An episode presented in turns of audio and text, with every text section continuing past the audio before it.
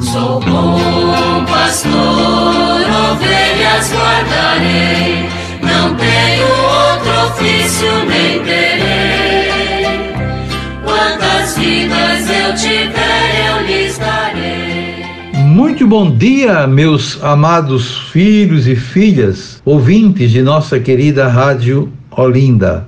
Continuemos nesta quinta-feira com a nossa catequese à luz do catecismo da Igreja Católica. Estamos na terceira parte do catecismo, tratando da vida em Cristo, e no capítulo terceiro, a salvação de Deus, a lei e a graça. Estamos já alguns programas meditando o quinto mandamento da lei de Deus, não matarás, conforme Êxodo 20, 13. E vendo agora o tema, a salvação, a salvaguarda da paz. Chegamos ao número 2304, que nos ensina o seguinte: o respeito e o desenvolvimento da vida humana exigem a paz. A paz não é somente ausência de guerra e não se limita a garantir o equilíbrio das forças adversas. A paz não pode ser obtida na terra sem a salvaguarda dos bens das pessoas sem a livre comunicação entre os seres humanos, o respeito pela dignidade das pessoas e dos povos, a prática assídua da fraternidade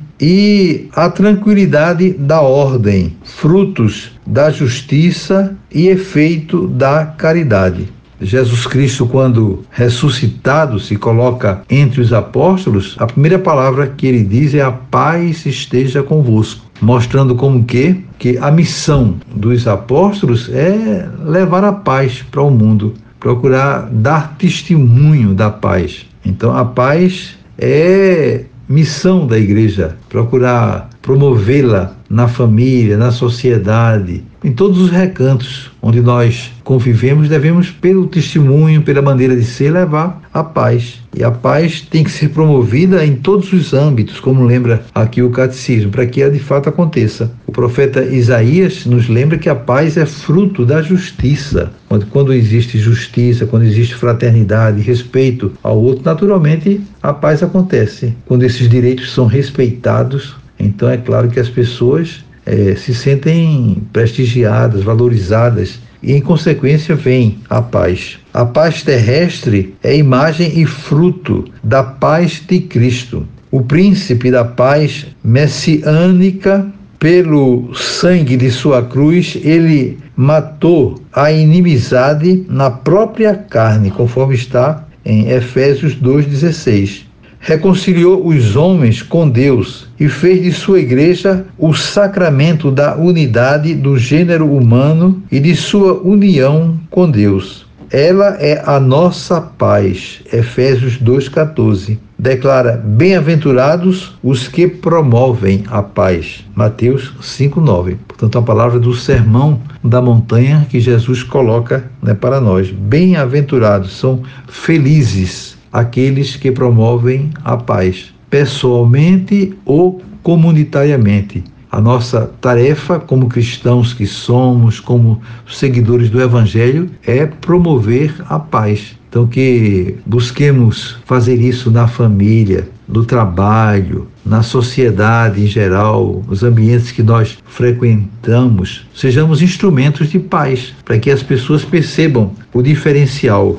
nós somos portadores da paz porque trazemos no coração a pessoa do Cristo, que é amor e que nos leva exatamente nessa direção. Aqueles que renunciam à ação violenta e sangrenta e para proteger os direitos do homem recorrem a meios de defesa ao alcance dos mais fracos, testemunham a caridade evangélica, contanto que isso seja feito sem lesar os direitos e as obrigações dos outros homens e das sociedades. Atestam legitimamente a gravidade dos riscos físicos e morais do recurso à violência com o seu cortejo de mortes e ruínas. É com essa palavra né, que o catecismo conclui essa reflexão sobre a salvaguarda da paz. Que guardemos tudo isso no coração e procuremos colocar em prática para que sejamos de fato promotores da paz. Desejo a todos vocês um dia maravilhoso. Amanhã, se Deus quiser, voltaremos a nos encontrar e sobre todos e todas venham as bênçãos do Pai, do Filho e do Espírito Santo. Amém. Sou bom pastor, ovelhas guardarei, não tenho outro ofício nem terei. Eu tiver